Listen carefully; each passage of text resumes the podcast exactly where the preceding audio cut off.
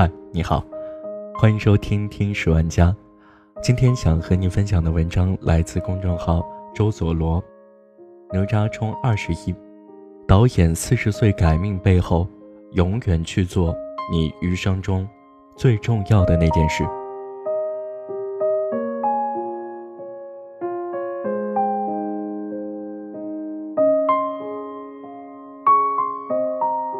十年前，虚岁三十的饺子在一篇自述中自嘲：名牌医科大学毕业，转行来搞动画，正经的工作辞职不干，一个人饿着肚子做短片，这个人是不是有病呢？所以我常说，群众眼睛是雪亮的嘛，一下就被看穿了，真的有病哎！这种疯子人生，不成功变成人。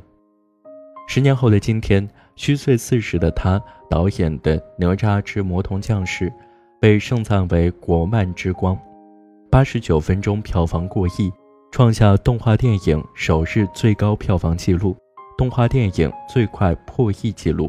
豆瓣评分八点七，是近十年国产动画电影的最高分，票房破十亿，打破《大圣归来》的纪录，奔着二十亿去了。这是一位动画天才销声匿迹十年后上演的逆天改命。事实上，如今绝大多数观众依然不知道这位天才，他的微博粉丝仅仅十几万，他为哪吒摇旗呐喊，一些微博转发量可怜到只有个位数。二零一四年，他想给自己的微博加 V 认证时，发现自己的粉丝不到一百，靠朋友吆喝才凑够。媒体天天喊国漫崛起，最缺的是人才，可你们吹爆哪吒了，也来关心关心这位人才吧。今天必须带你好好认识他，饺子导演。人生最大的痛苦是放弃了不该放弃的，大三转行，放弃医学，自学动画。每个人都有梦想，只不过多数人都在成长的过程中弄丢了，饺子也不例外。饺子原名杨宇，生于一九八零，四川泸州人。幼儿园时，阿姨问：“你有什么理想？”饺子回答：“我要当总统。”阿姨说：“您给总统擦屁股的资格都没有。”小学时，老师问：“你有什么理想？”饺子回答：“我要当科学家。”那时候，他对华罗庚、袁隆平崇拜的不行。初中时，同学问：“你有什么理想？”饺子回答。我要当漫画家。那时候，他刚刚成为《圣斗士》和《七龙珠》忠实的信徒。高中时，高考志愿书问你有什么理想，乔子回答：“我要吃饭。”这是他最认真的一次回答，也是最没有理想的一次回答。高考后，他进入了华西医科大学医学院。进入大学后，手握医生这份就业保险单。并没有让饺子感觉到预期的安全感，反而经常隐隐感到憋闷。从小到大，饺子酷爱绘画，算得上他认识的同龄人中画画第一。课本上布满涂鸦，大家也称赞他画得好。然而家境普通，他又是个危机感很强的人。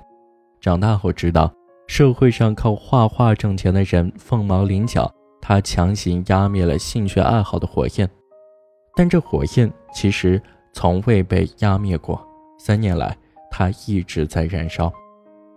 因此，饺子放弃医学，改变人生走向的选择，最初在外人看来也并非多么明智。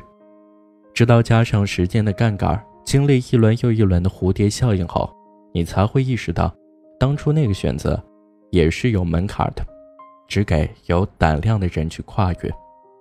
成功转行，拿到工作，顺风顺水，拼圈成功，这应该是饺子想要的。可仅仅过了一年多，饺子就做了人生中第二个关键选择：辞职闭关做个人作品。这是一个外人看起来很傻，但对这样的人来说却是极具野心的选择。这样的选择源于饺子一直以来的一个认知：作品决定论。实力如何证明？作品。国产动漫萧条的那几年，许多优秀创作者都转行了。庆幸的是，饺子始终都在。我们如今在电影院看到的故事是第六十六稿，故事被不断重构，第六十六稿和第一稿改动超过了百分之五十，最终的哪吒就是饺子。稿子打磨了两年之后，制作又花了三年，三年里每一天都不容易，难题不断出现，饺子每天都怀疑哪吒能不能顺利出生，最终。哪吒能如期保质上映，靠的是一群人不计成本的热爱。这个部分的最后，我还是想说：不疯狂，不成魔。从哪吒点映到上映到如今，好消息不断。截至七月三十一号，哪吒票房已经突破十亿，打破《大圣归来》的九点五六亿纪录。成为中国影史第六十六部超十亿电影，成为首部票房破十亿的国产动画电影。饺子和哪吒一起封神，这一切源于热爱。永远去做你余生中最重要的那件事。说起来漂亮，做起来困难。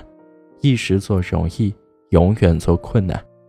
因此，他还是要一直有门槛，给那些有胆量的人跨越。不过，不要以为那些跨越门槛的人都是天生有胆量。什么是余生中最重要的事？二十二岁时，饺子知道，余生去做自己喜欢的事，大于一份稳定工作的保险单，大于做一只圈养的猪了此一生。于是他弃医转行做动画。二十四岁时，饺子知道，余生去做出自己的作品。大宇在一家不喜欢的公司做不喜欢的广告，只为活口。于是他辞职，倾注全部打造自己的作品。二十八岁时，饺子知道，余生若还有梦，便还值得。即使行业形势不好，他也不曾想过离开。即使有机会靠自己的名气去讲故事、套投资挣大钱，他依旧选择坚持在巧克力工作室。三十五岁时，饺子知道，余生还有机会做出来自己想要的作品，就不应该有任何妥协，因为大圣归来给自己开路，因为彩条屋里有人跟他一样，春天来了。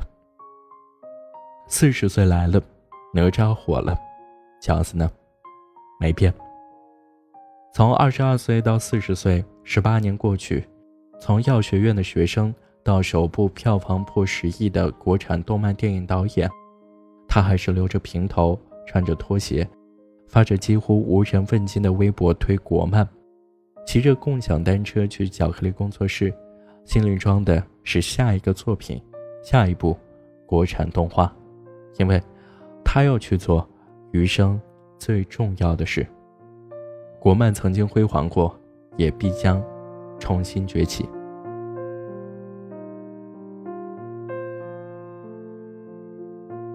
好了，这就是今天的节目，感谢你的收听，我们下期再见。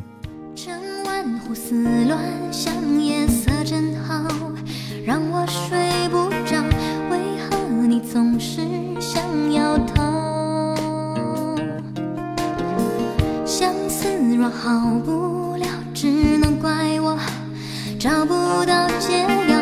你从未给过我爱的讯号。